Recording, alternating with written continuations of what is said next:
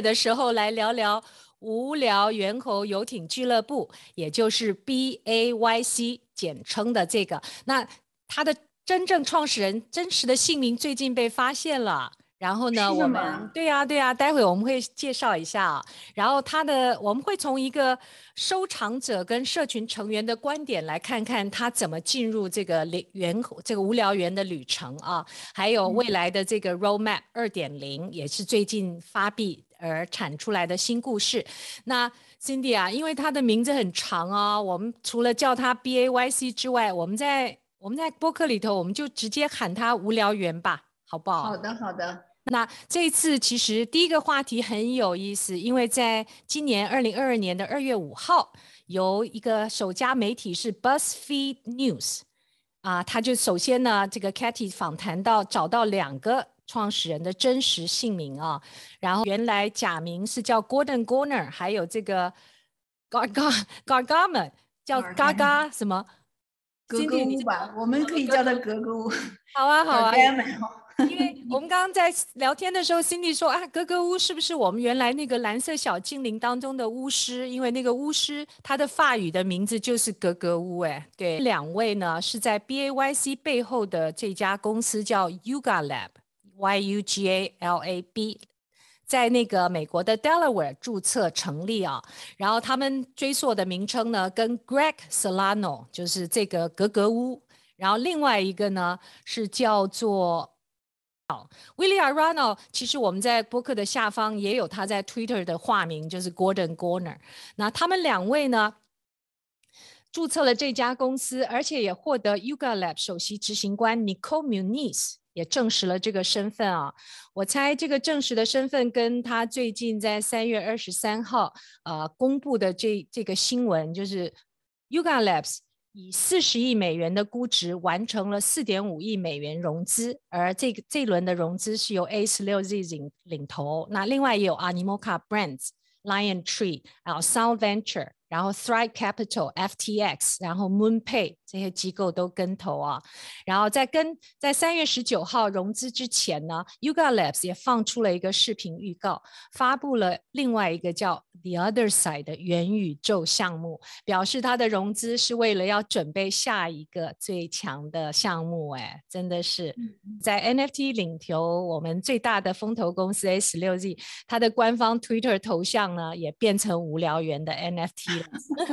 所以，我们这个行业真的是日新月异啊。那这个故事是怎么来的？因为其实 Greg Salano 呢，就是格格巫，还有 Golden Goner 呢，他们两位创始人，其实在早先有接受滚石跟纽约客的媒体采访啊。他们说，他们当初的这个想法是这样啊，他们两个其实都跟文学 有点相关啊。一个是呃，像那个格格巫呢，原来是 Minecraft 有一起写过一本书啊，关于这个游戏的书。那所以，那 Gordon Goner 好像是原来因为这个健康的原因，就后来休学了。然后他们两个是在迈阿密认识的，认识之后，他们就一起讨论说，他们要一起设计一个在那个沼泽会所里头这些富有的人员们的这个故事。然后呢，你看他们都在三十出头，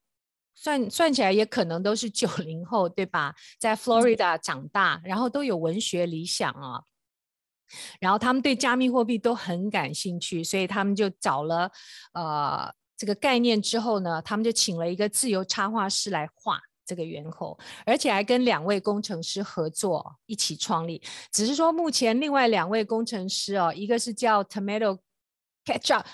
哦，叫做 番茄酱皇帝，还有另外一个是无耻之徒 Noses，目前身份还是保持呃匿名身份啊、哦。对呀、啊。所以你看看现在的世界的确很好玩，就是三十多岁的年轻人，他们创造，因为呃在收购的时候他们的估值是四十亿嘛，而实际上他们目前在市场上的这个现值估价已经达到二十八亿，而且就是在去年的开始而已。那下头啊、我们就跟 Cindy 一起来啊、unpack 这个 story 好不好啊？嗯，好的。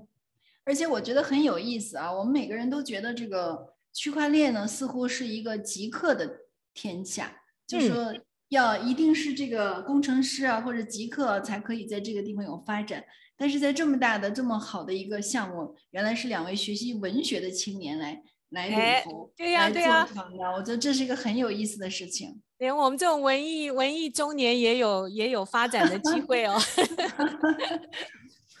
啊，首先我们来看看这个无聊猿猴的。到底是什么，对不对？大家可能会在问，到底是什么？嗯，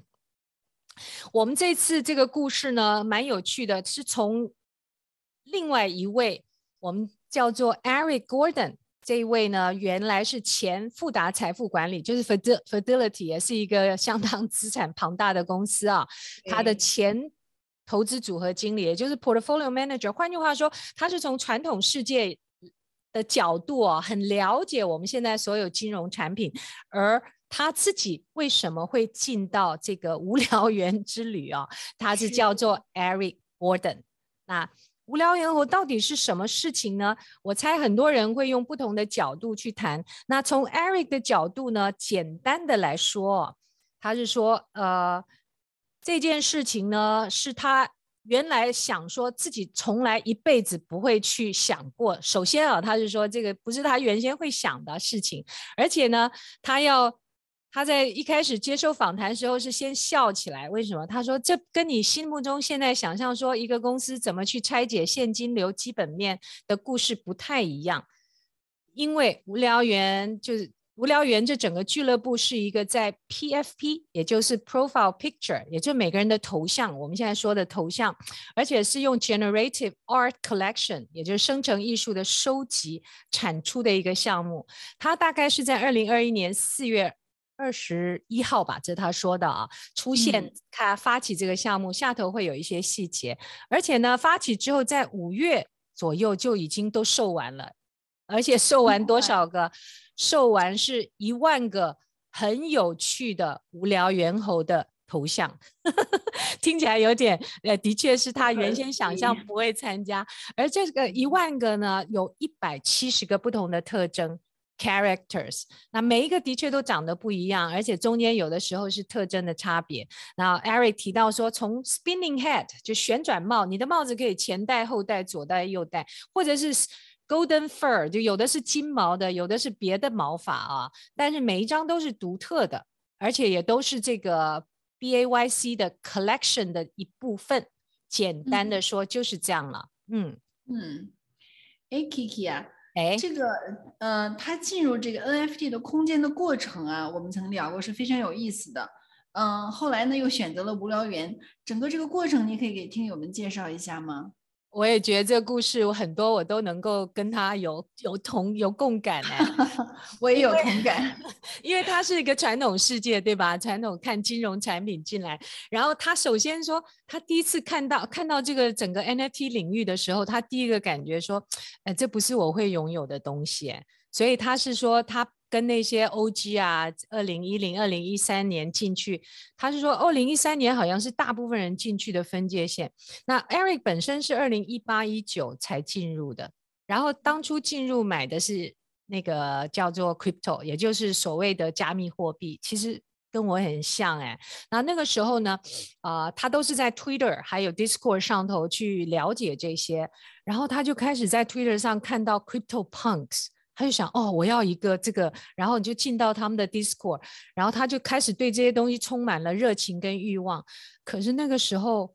他进去那个呃社群，觉得大家都很浮夸哎，为什么？因为都天文数字，对不对？那时候如果你是到后头才进入的话，哇，好厉害哦！他们讲的都是什么数字？而且他觉得自己就像是个冒牌货，然后觉得说，哎，我他真的不不属于这些。那当，所以他当初是首先在二零一九年注意到那个 Top Shot 的这个项目出来，嗯、也就是 Top Shot 也是 Depper Labs 发这个带着大家进到哦 Top Shops 另外还有最早期的 Crypto Kitties，是哎对，然后呢，到了一九年的时候他关注，然后在二零二零年呢他就开始看那个篮球卡的交易，我我听到好多人也是因为当初买喜欢买篮球卡而进入的。然后他觉得是很讽刺哦，嗯、因为在二零二零年的四月，另外一家 Larva Labs，Larva Labs 其实补充一下，他也在呃今年的三月，好像是三月十六号，我自己也在 Twitter 上转推了。今年的三月，Yuga Labs 正式宣布收购了 Lara Labs 下头的两个呃 IP，那两个 IP 一个是 CryptoPunks，另外一个是 Metis，也就是在这个时候呢，二零二一年的四月，Lara Labs。正在发行他的 CryptoPunks 后头的这个 metismeebits 啊，然后那个时候呢，呃，Eric 就进去买了两个。而且他还说，这是他能做过最荒谬的事情，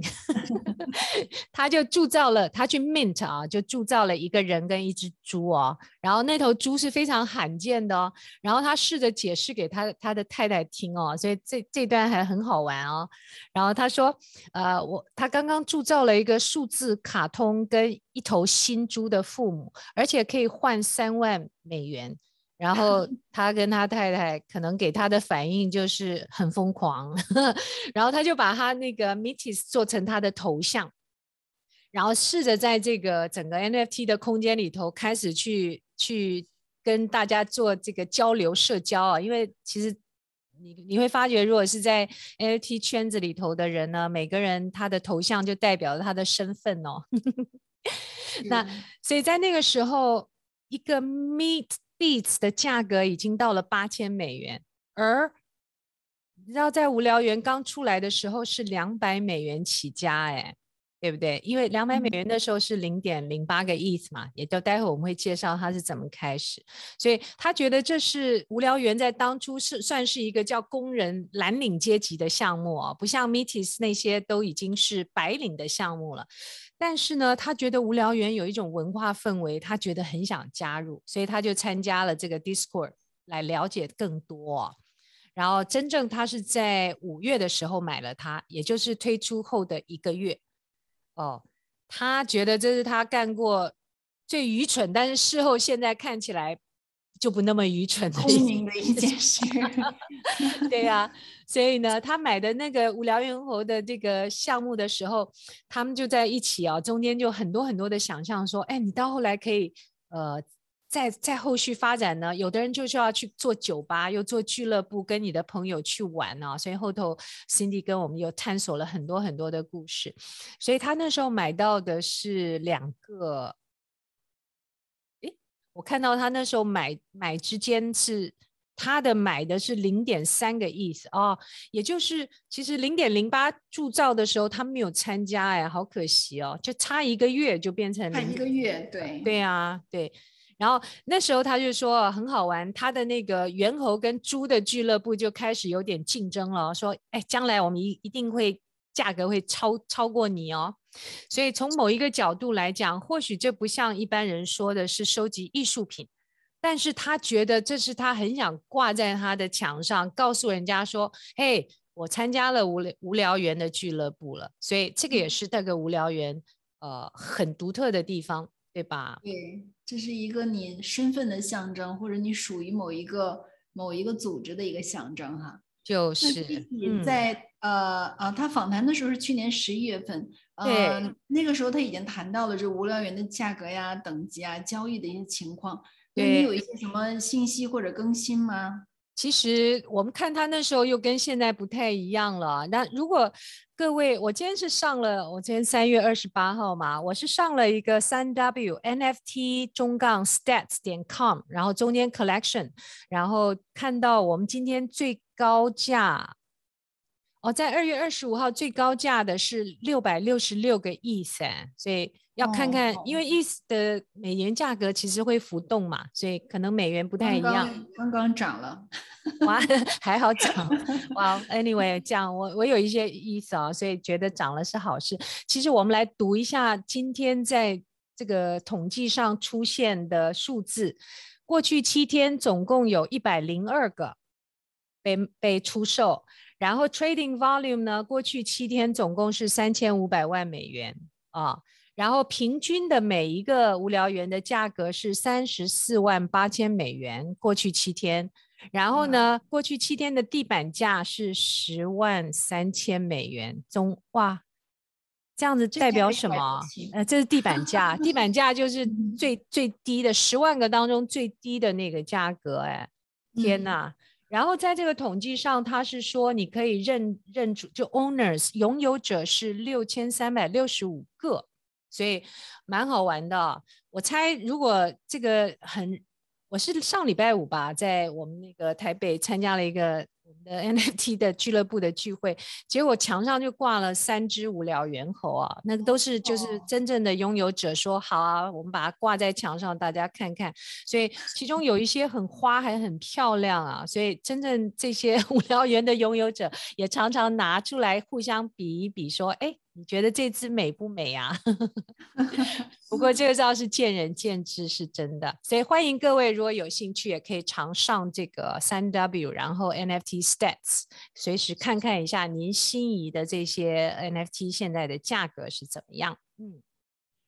好的好的。如果说呃这个无聊猿啊，当然可以是一个身份地位或者炫耀的象征以外，那么这些猿这些猿猴它的稀缺性啊。因为这些不同，在社区中有什么不同的影响呢？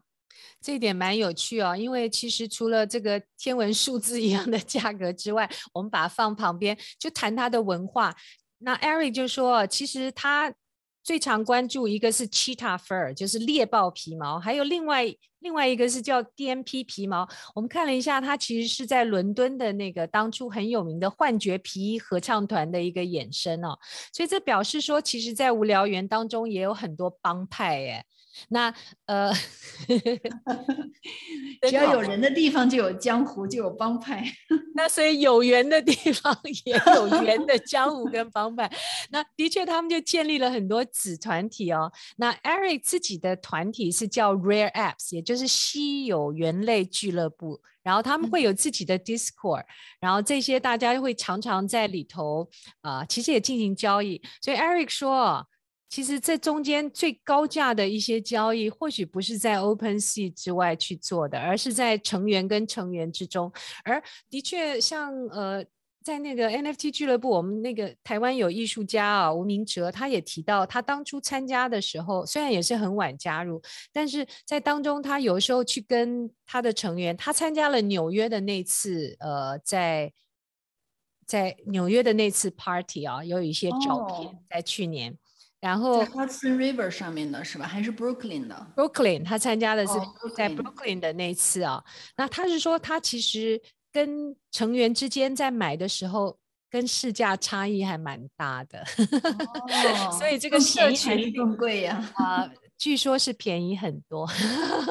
因为他们谈的是理念，对吧？当初我们谈的很好的时候，都是他是艺术家嘛，所以如果他是呃艺术家谈一谈，惺惺相惜，所以不太一样嘛。嗯，真的蛮有意思的。所以下头其实我们就来看看啊，再开始解析一下，说所谓这个 community owned roadmap，就这个。社群怎么去一起创造他们想要发生的这样的一个发展路径？这个在无聊园里头还蛮有名的呢。嗯，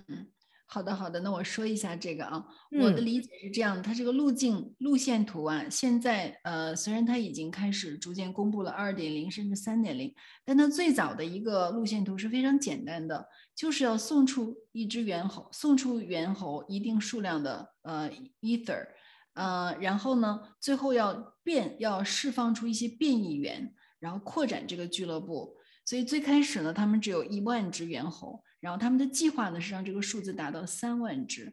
哇！嗯，然后这个第二批的两万只猿猴呢，其实大部分的财富还是归归呃，就是属于原来的主人，然后也有一些呢给了这个无聊猿的这个游艇俱乐部和创始人他自己。所以这其实也是一个经济现象哈，他们向这个原始的持有者呢提供血清，嗯，血清呢和他们原来自己的这个猿猴结合起来呢，就会产生这个变异猿，这个变异猿呢其实就可以算作是免费得到的，然后你可以出售。对，血清也是空投免费的，对，是的，都是空投的，所以这个空投就产生了这个经济价值，在空投的那天呢，它的价值基本上就是说大概是一万五千到六万美元之间。所以每一个拥有猿猴的人都得到了这么多的一个经济价值。天哪，嗯嗯，如果你是早期的加入的话，那你肯定已经通过空投机制收回了你的这个投资。但不仅如此，还有意思的一件事就是说，这个游艇俱乐部本身呢，会在这个二次销售中呢，也会收集到一些资金的回报。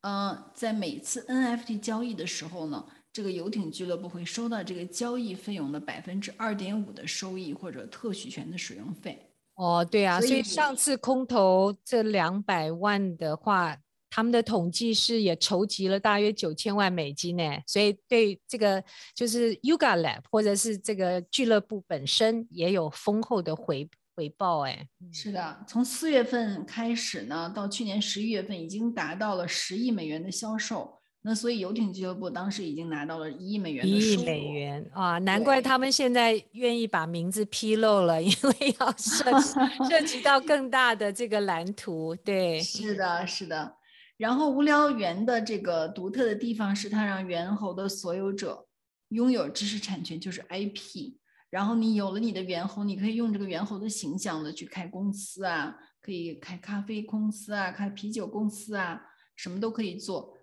嗯、呃，在这个路线图，当时在路线图二的时候，也是只是罗列了一些很多不同的事情，那只是一个想象。嗯、呃，但是很多事情已经实现了，比如说刚才你说的，在这个布鲁克林的这个大的这个聚会呀、啊，很多上千名的这个会员都去参加，然后对于他们很多人来讲是生活中第一次见面。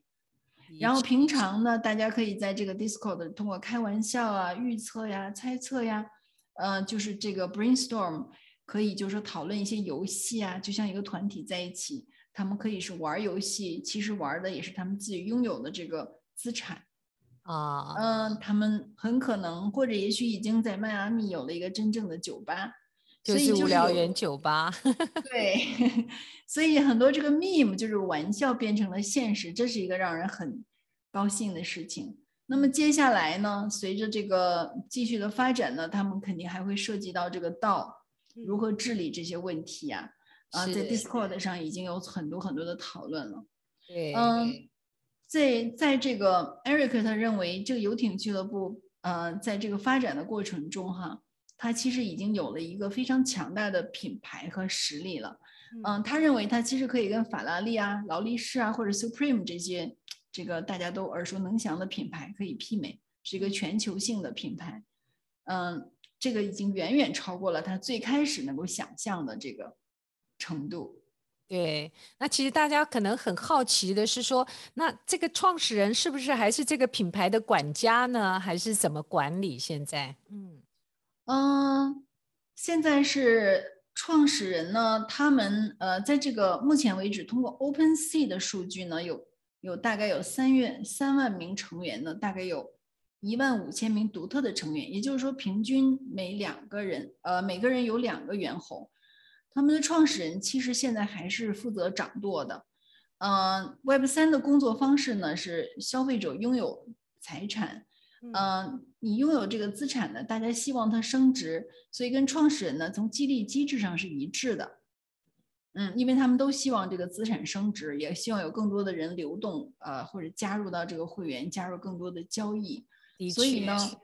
对，所以说创始人呢，在这个交易中，他也会拿到好处。所以创始人还是负责呃整体这个呃项目要走的方向。但是作为社区的呃资产的拥有者呢，Eric 他认为他不是一个仅仅只是一个买了一个资产的一个成员，他觉得他非常。他和自己的组织有着密切的联系，他觉得属于一个非常呃更大的组织，或者 belong to something that's so much bigger than himself。所以这是一个非常嗯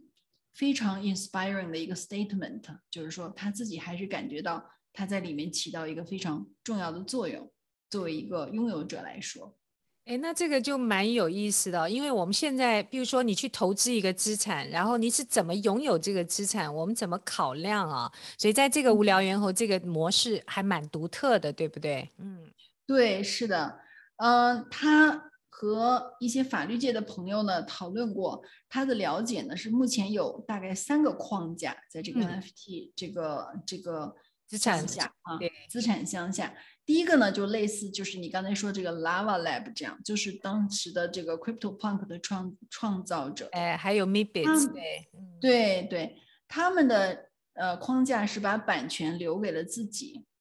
呃，就是说呃 Crypto Punk 的拥有者没有这个 IP，后来他们做了一些改变，就是说呃把这个 IP 可以 license 授权给业主来使用。嗯，这样的话，它这个授权费呢，后来的价值也是在逐渐的上升哈，高达到十万美元。嗯，但是这个这种情况呢，也是有利有弊的。有利的地方呢，就是 Lava Lab 它可以作为一个嗯 owner，它可以直接和一些大的经济一些机构进行交易，比如说像好莱坞这种，对对，允许他们使用。但是后来呢，给了这个自己的业主以后呢，他能保持一个更好的这个。这个 NFT 的联系，所以呢，这个是一个，这是一个其中的一个框架，这还蛮有趣的。因为其实 Yuga Lab 现在是把 Lava Lab 收购了，所以就不知道它跟这个无聊猿之间的这种 下头你要介绍的模式，不晓得中间是怎么去协统协，嗯。嗯，看来也要产生了一个 mutant 了一个 变异跨种，猫猫跟猿猴有点难想象，对吧？但有猫那个猿猴跟狗已经发生了，对。所以第二个框架就是类似这个，就像这个 Bored Apes，就是无聊猿的这个框架。嗯，它呢是把知识产权完全给了业主。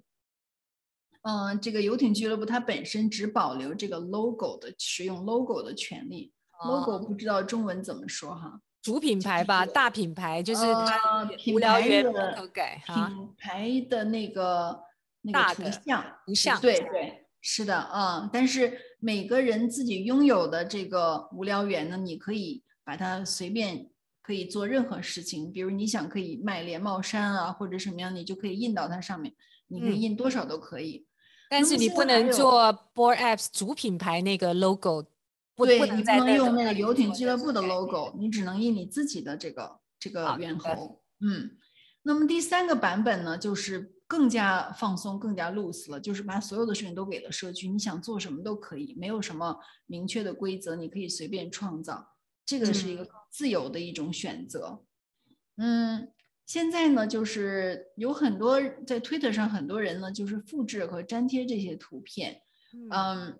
没有就是对这个产权没有太多的这个呃，可以说尊重吧，或者还没有意识到这个严肃性。事实上呢，就很多社区对这种所谓冒充的现象是很不高兴的。比如说有一个人就是很有意思，他就是把 Crypto Punk 的这个形象。完全把它镜像了一下，就是从左边的挪到了右边，右边的翻到了左，把这个形象去使用上了。嗯，这个就让人很愤怒。所以最后后来这个 CryptoPunk 跟那个 OpenSea 去呃去谈了一下，让他们下架，对吧？拿下架啊。所以这是一个非常实验性的，就是这个游戏的阶段。产权怎么去转给所有者？如何处理这些产权？甚至和外界这个 public 这个产权是怎么使用？所以是一个嗯、呃、可以持续关注的、不断发展的一个过程。那真的是，我们的确现在是把旧旧有的思维模式要怎么映射到 现在这个 NFT 啊，还有像无聊猿这样的整个整个项目当中啊，就觉得那个特别有意思啊。嗯、是。这个这个旧旧的思维会说，哎，你收集的东西你要有一些 fundamentals 啊，对吧？你的基本的，嗯、不管是 utility 或是这些价值，也就是投我们说传统的投资者会去看重或分析的事情啊。嗯嗯，是啊是啊，这个 Eric 本身也是同样的困惑呀。他说 他自己到现在也每天都在问自己这个问题啊，我到底买的这个东西它的价值在哪里？然后他现在变怎么想了？对呀，嗯 嗯，但是他呢，就是说不断的告诉自己，就是说他关注这个无聊猿呢是有这几个方向的哈。第一呢，他认为无聊猿他的确已经建立了一个品牌，嗯。第二呢，他对未来也有很多的计划，这些计划也在形成，而且这些执行这个创始人的这个执行力和对计划的这个严谨也是非常让他信任的。而且累积了很多钱可以执行了。嗯、对，现在已经有钱了，可以执行他们的计划。甚至在没有这个任何这个投资者介入的时候，在资产负债表都已经有了上亿美元的资金，这是一个非常难得哈，就很高兴的事情。对啊，真厉害。对。然后最后呢，他认为这个忠诚和热情的社区也是一个非常有价值的东西。他呢说，这个这个社区让他彻底的理解了，就是原来凯文凯利说的这个一千名真正粉丝的概念。对呀，那么现在你有一万五千人的话，那已经远远超过了这个一千名这个粉丝。这其中肯定是有超过一千名以上的这种非常忠诚的粉丝，这就会很很多的事情就有了可能。嗯，然后在这个估值的方面呢，其实它的估值也还呃没有太离谱吧。首先呢，他当然认为这个对原这个无聊猿做折现的这个现金流分析是不可能的。嗯嗯，那么他用的方法呢，就是一个对其他同类资产进行比较来估值。哦，嗯，对，比如说他可以跟他跟这个 Punk 这个 Crypto Punk 做比较。嗯，比如说他可以先跟黄金或和这个国库做比较。其实这个比较呢，在这个资本市场已经已经在做了。比如说，呃，比特币的估值吧。嗯，有一个估值的方法，就是说，我们看黄金的市值，现在呢是比特币的市值是一个 trillion，黄金的市值是大概八到九个 trillion，嗯，所以就是说，呃，最高的时候可以达到十个 trillion，基本上来讲是它的十倍，所以很多人呢就认为比特币未来的价格呢就是应该今天的价格的十倍，如果它是一个数字黄金的话，所以就是说这样的比较的方法，其实在现在的资本市场，在股票市场已经都这样使用了。也还是有一定道理的。那第三呢，它就是说，呃，这个项目本身已经有了空头机制，或者说你已经产生了现金流。虽然他认为这个空头机制，也许有些人很担心啊，他觉得会是不是一个庞氏骗局啊什么的，这个也是可以理解的。但是不管怎样，这也是一个有现金流产生的一个资产。嗯嗯、呃，所以最终他认为呢，他。这个资产现在呢，虽然没有一个特别明确的这个效用，但是他可以把它看成一个无形资产，呃，他本身原来就是一个呃投资组合经理啊，组合经理，对对对，所以呢，他就是说对这个无形资产呢，他还是有一个自己的比较不错的估值体系的，嗯，但是他提到了，其实有一点我觉得非常有意思的就是说，嗯，在接下来呢。这个 NFT 会开始进入这个 DeFi，就是 Decentralized Finance 这个领域。他认为呢，进入到这个状态以后呢，其实这就是一个资产在进行解锁的过程，也就是说，让他的资产开始真正的可以被市场来定义。哎，Cindy，那这个解锁就是 NFT 真正进入 DeFi，然后解锁，可不可以更用我们的白话来看看，说这是怎么一回事吧？Literally，对，来，嗯。好的，好的，嗯，在他说这个事情之前呢，他首先提了一下，就是说他关注在一个新的 NFT 项目出现的时候，他最关心的是什么？所以他最关心呢，就是这个项目给这个 space 带来有没有带来什么新的东西？新的东西，对，比如说呃，能不能呃，大家都知道，从娱乐性的角度啊，这个你拥有这个 Crypto Punk。炫富啊，社会的地位啊，可以炫富呀，可以秀啊，秀给朋友啊，已经呈现了，对啊，都秀啊，对，这个都这当然是它的娱乐性的效应，但是他想了解的就是说，它实际的用处在哪呢？所以对每一个项目呢，他目前为止，呃，最看重的就是这个项目的创新和在对前一个项目有没有什么新的创新。那么他比较关注的一个项目叫 CyberCons。CyberCons 做的地方有一些不同的地方，就是说你买了它的这个 NFT 以后呢，你持有的每一段时间都可以赚取一些代币。所以当你赚取的呃，你持有的时间达到一定长度，获得一定量的代币以后，你可以第一创造下一个级别的会员，甚至你可以在更多的情况下，你还可以创建一个新的 NFT 并出售它。所以在这种情况有了代币的时候，你就创造了一个。相当于一个流动资金池，或者提高了它的流动性，然后你也可以去做质押 （staking），也就是说，人们在 DeFi 这个空间做的任何事情，你都可以做了。虽然这些事情呢，你做的是跟 NFT 相连的，而不是跟代币相连的。哎，那这里就会触及到下一个问题啊，就是到底这样的话，他们会不会跟 DeFi 碰到的状况，说这些是变成证券吗？会有监管吗？本来说很好玩的是艺术社群，现在变成一个现金流的资产，那 SEC 是怎么样去看它呢？嗯，这个这个就是要我们要等待着看接下来会发生什么事情了。实际上，这个就是在你从呃 NFT 不可替代的这个 token，呃，中间引入了可替代货币的时候，就变成 FT 了，发生的对，对，就自然而然的呃进入的下一个过程。但这也是很让人兴奋的，就是让这些呃不同的这个空间可以连接起来，他们会可能会产生更多呃现在想象不出来的一个结果。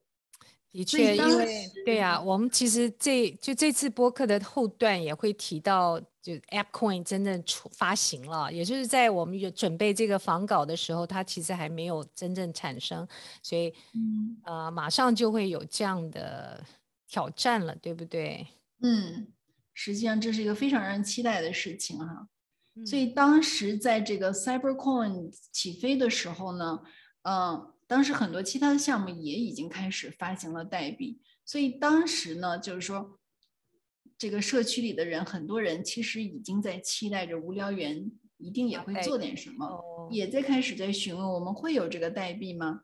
嗯，然后这个时候的创始人的确做了一些让这个社区成员非常高兴的事情，他们没有刻意去宣传他们的项目，而只是一如既往的就安静的做他们该做的这个建设。然后很快的就宣布，他们正在跟该领域的两个顶级的律师事务所合作。嗯嗯，就是向一次大家证明了，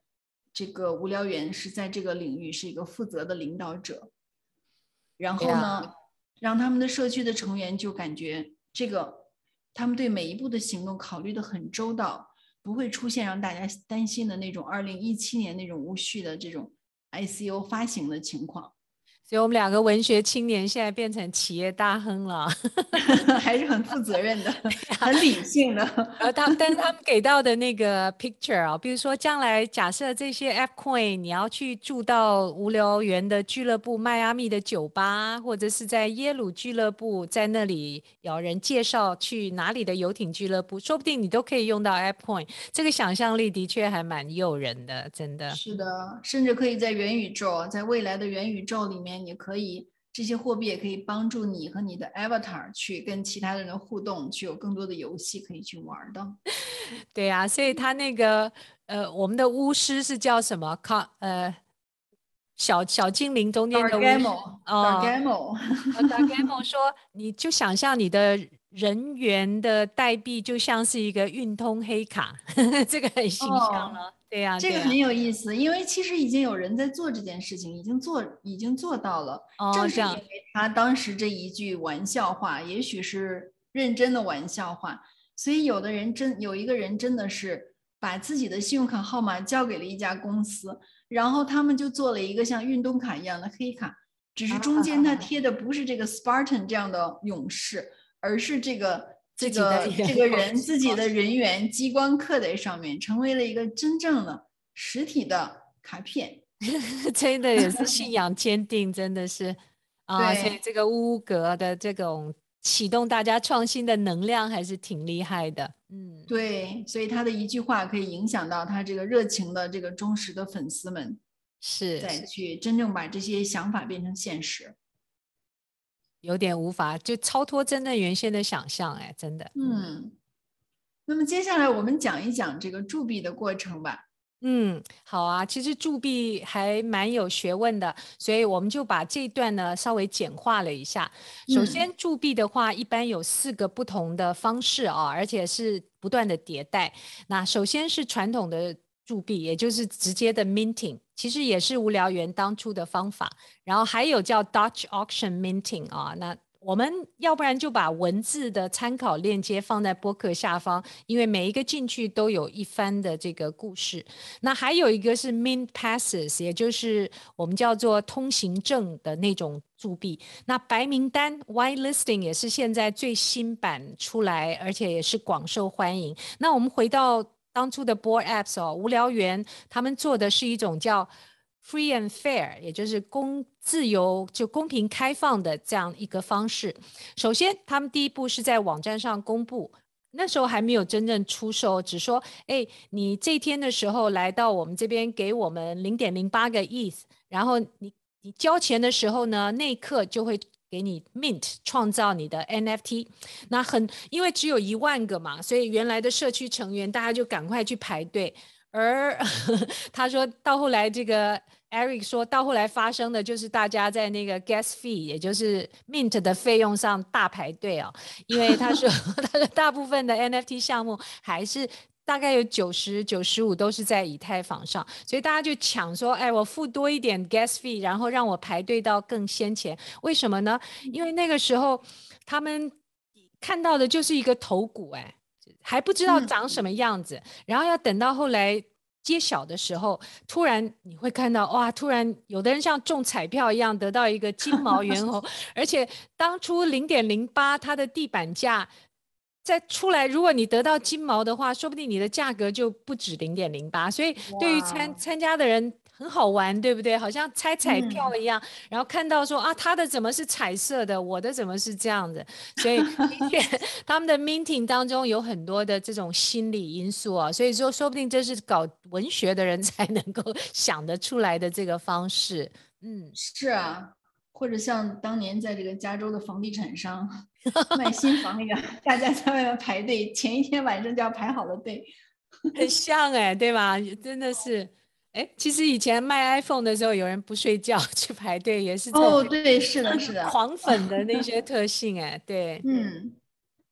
然后，其实我觉得在 minting 之外，他们有一些机制也很有意思，也就是这种我们叫变异配种 minting，还有 serum 血清怎么样这样的一件事情啊。嗯、那因为它中间有牵涉到说它的 smart contract 等等，我们把那块略掉，而是简单的介绍说，他们当初不是一万颗吗？Cindy 原先说就一万个呃无聊猿，然后要变成三万个，对不对？然后中间有两万个是完。完全我们叫 配种啊，就交配叫做 mutant，也就是啊、呃，如果你是有持，就是你如果是无聊猿的持有者呢，你会得到三种血清当中的一种，而且是空投免费给你的啊，那是 M one、M two 跟 Mega，这中间真的是太会玩了，对吧？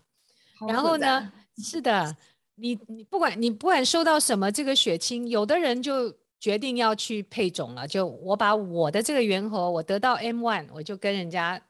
那 M one 的话是七千五百个，然后 M two 的话是两千五百个，然后另外有八个 Megas，、嗯、到后来还有无聊猿狗。对吧？就是在配种当中产生的，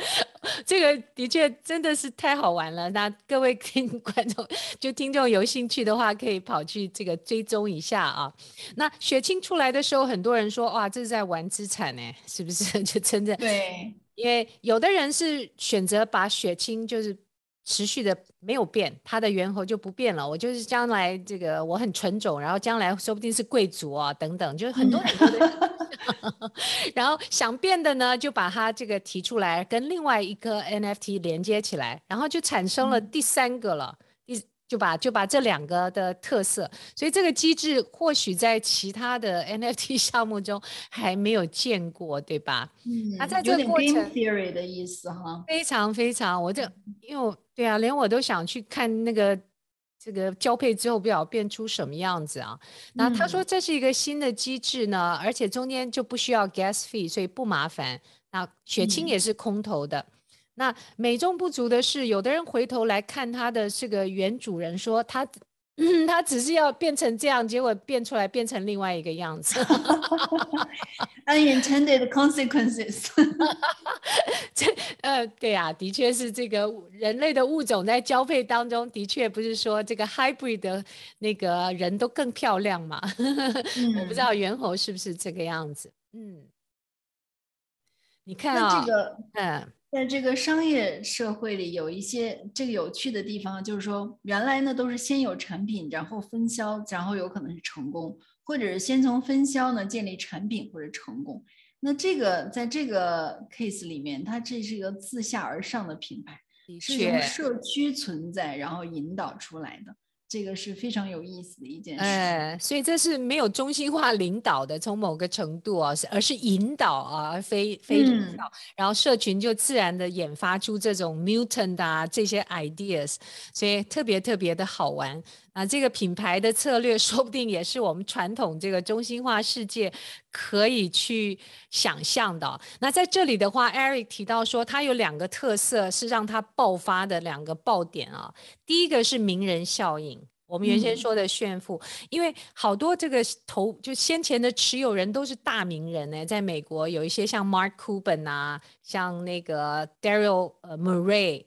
当然，我们这个不是我们这边的名人，嗯、但我们其实我们现在的名人，或许东方的名人也都持续加入了，因为大家都想加入到。如果加入的话，如果周杰伦加入的话，我想应该很多人都一定拉一大堆粉丝要上去查一下。不过我知道那个叶孙就是呃 Animoca Brand 的话，那个呃孙岩啊、呃、也是常常有名的啊，所以他的头像很早就换成无聊猿的头像。哦。啊其实还有另外一个因素，因为这个名人效应哦，所以其他社区的创造者也都跑过来在无聊园这里做免费投放，因为他想要蹭这个、哦、蹭人效应，名人效应，所以他们都会得到很多 free drops from other creators、哦。因为呢，其他的 free free drops 是希望得到 Bored Apps 的 stamps 或是 approval。所以这是另外一个长尾效应啊、哦，所以这个是值得一提的。那下头我们又回到我们的金融专家最会讲的喽，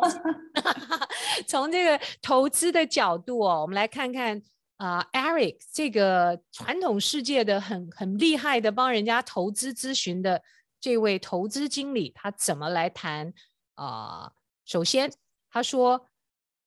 大家常问到的是说，NFT 到底是赌博呢，还是说一个可可投资的资产呢？他怎么说？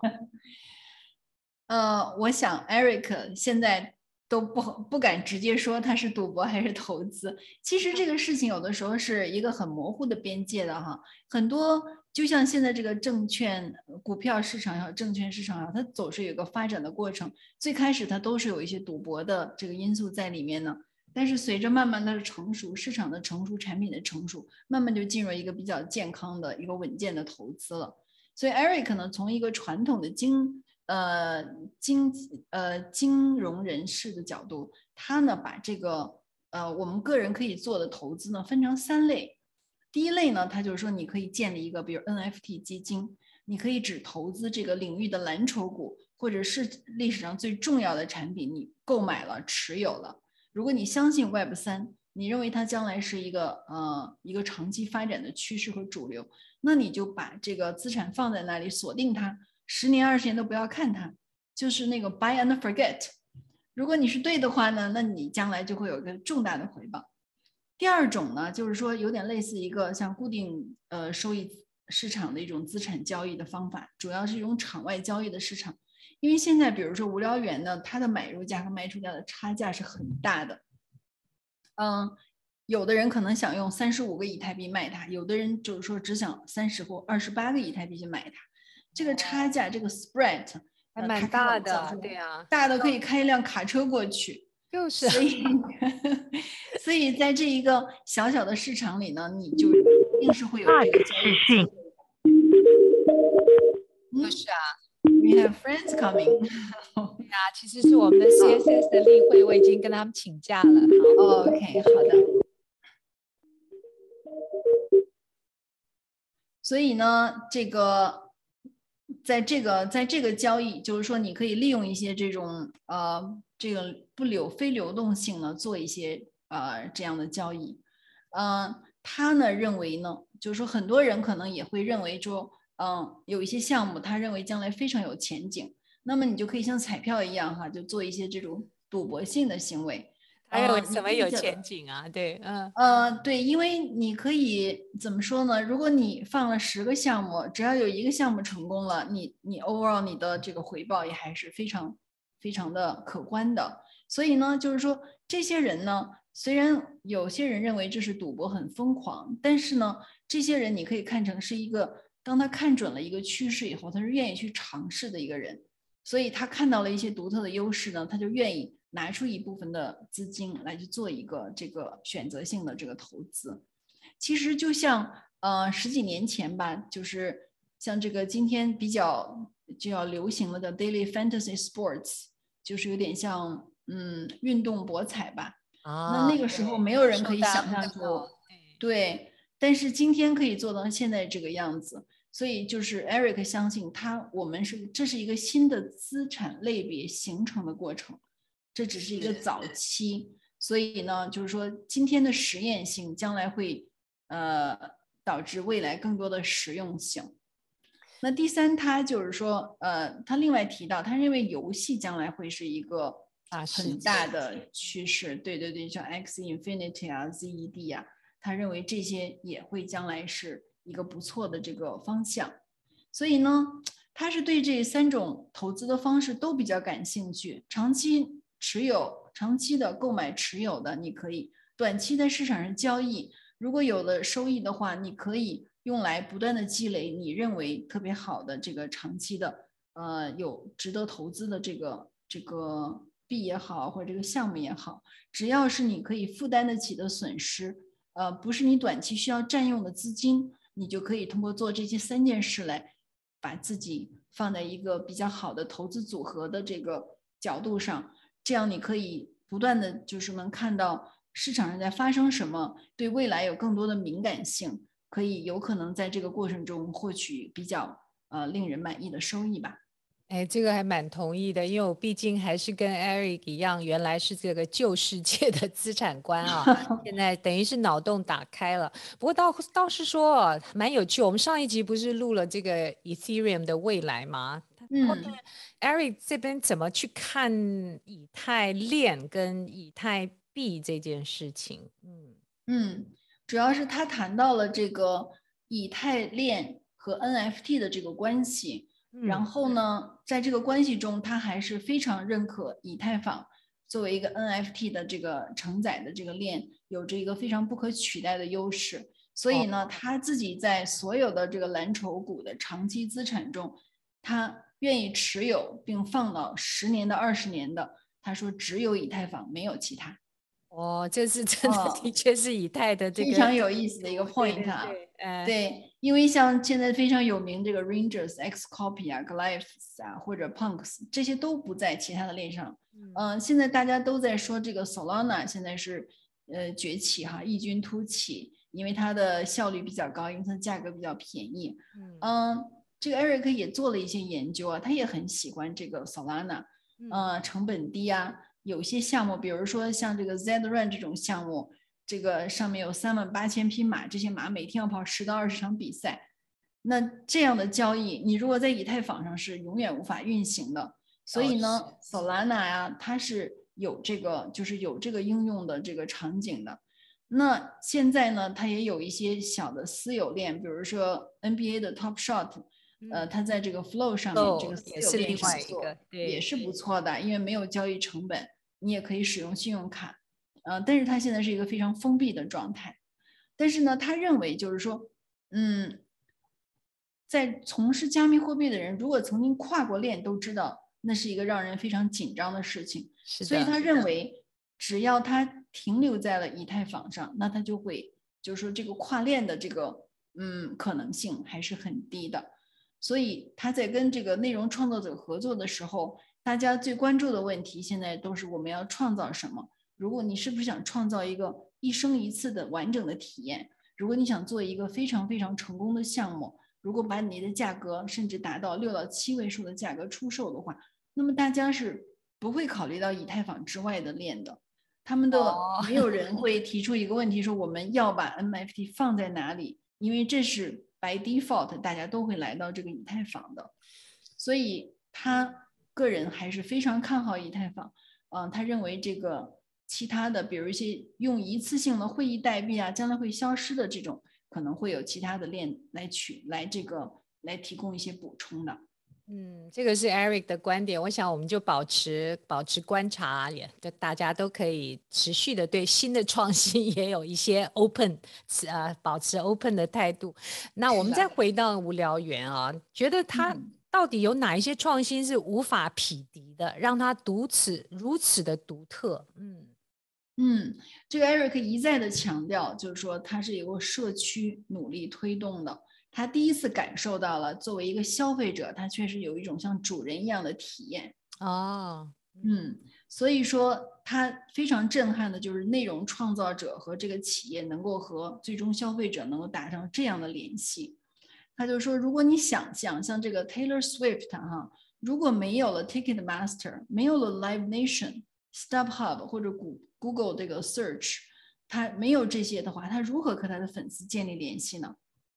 那么这些中间环节实际上都在夺走本来属于 Taylor 或者消费者他的这个钱，而且他们在现在社会是不能消失的。可是无聊猿呢，让他们。都消失了，这个中间环节，把中间环节直接，对啊，这个是蛮颠覆的，对，对，嗯，是的，所以这种紧密性对他来讲是非常的印象深刻的。那么第二件事呢，他就是在思考，就是说，其实我们也在思考资产到底是什么。我们喜欢市场，我们作为金融人士，我们喜欢这种价格发现的过程。所以现在就是说，没有交易的市场呢，并不是因为这些资产它不存在或者不值钱。而是因为他们暂时还太小，或者说还没有被解锁。那么实际上我们可以创造，就是说新的资产，然后拥有这些新的市场，然后在这个过程中呢，看到这个资产不断的被解锁，被市场发现它真实的价值，这个也是一个非常让人兴奋的事情。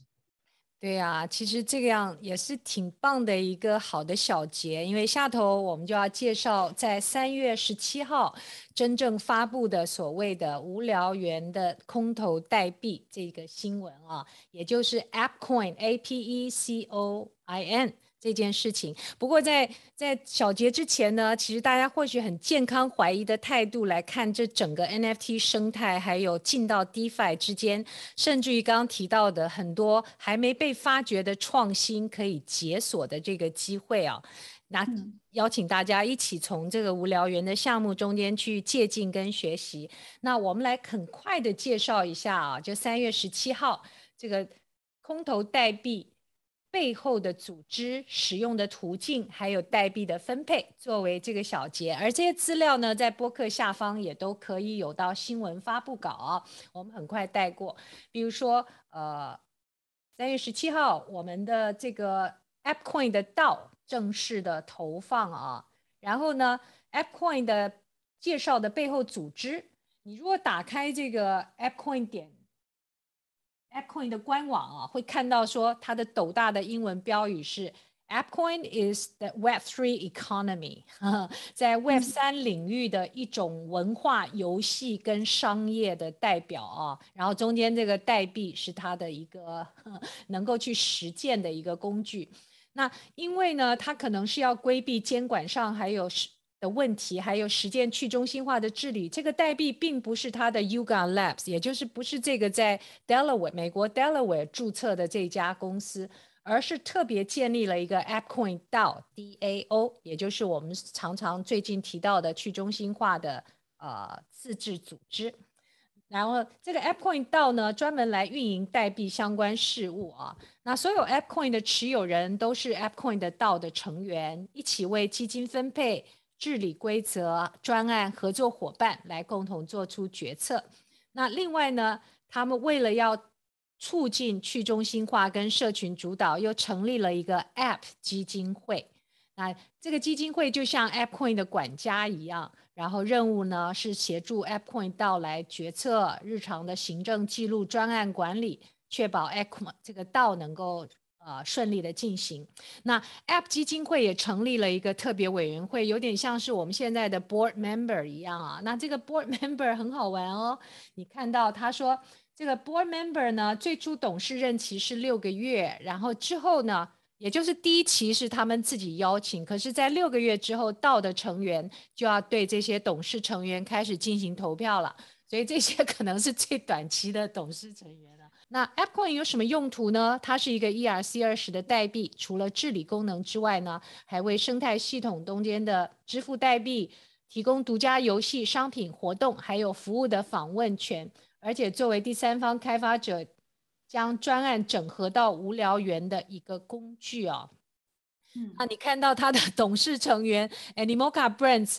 当前已经发发行了一款叫做 Bungee Bananas 的这个 Play to Earn 的游戏，而且你要花二十五个 App Coin 购买就可以玩咯。那现在好像十多块钱美金这个 App Coin 的现值，那 App Coin 总量永久固定为十亿个。那它的发行很快的说一下，它百分之八是归到无聊猿游艇俱乐部创办人所有，也就是我们的两位具名还有两位不具名的创办人啊。呃，那另外十六呢？百分之十六是捐给 Yuga Lab 的团队。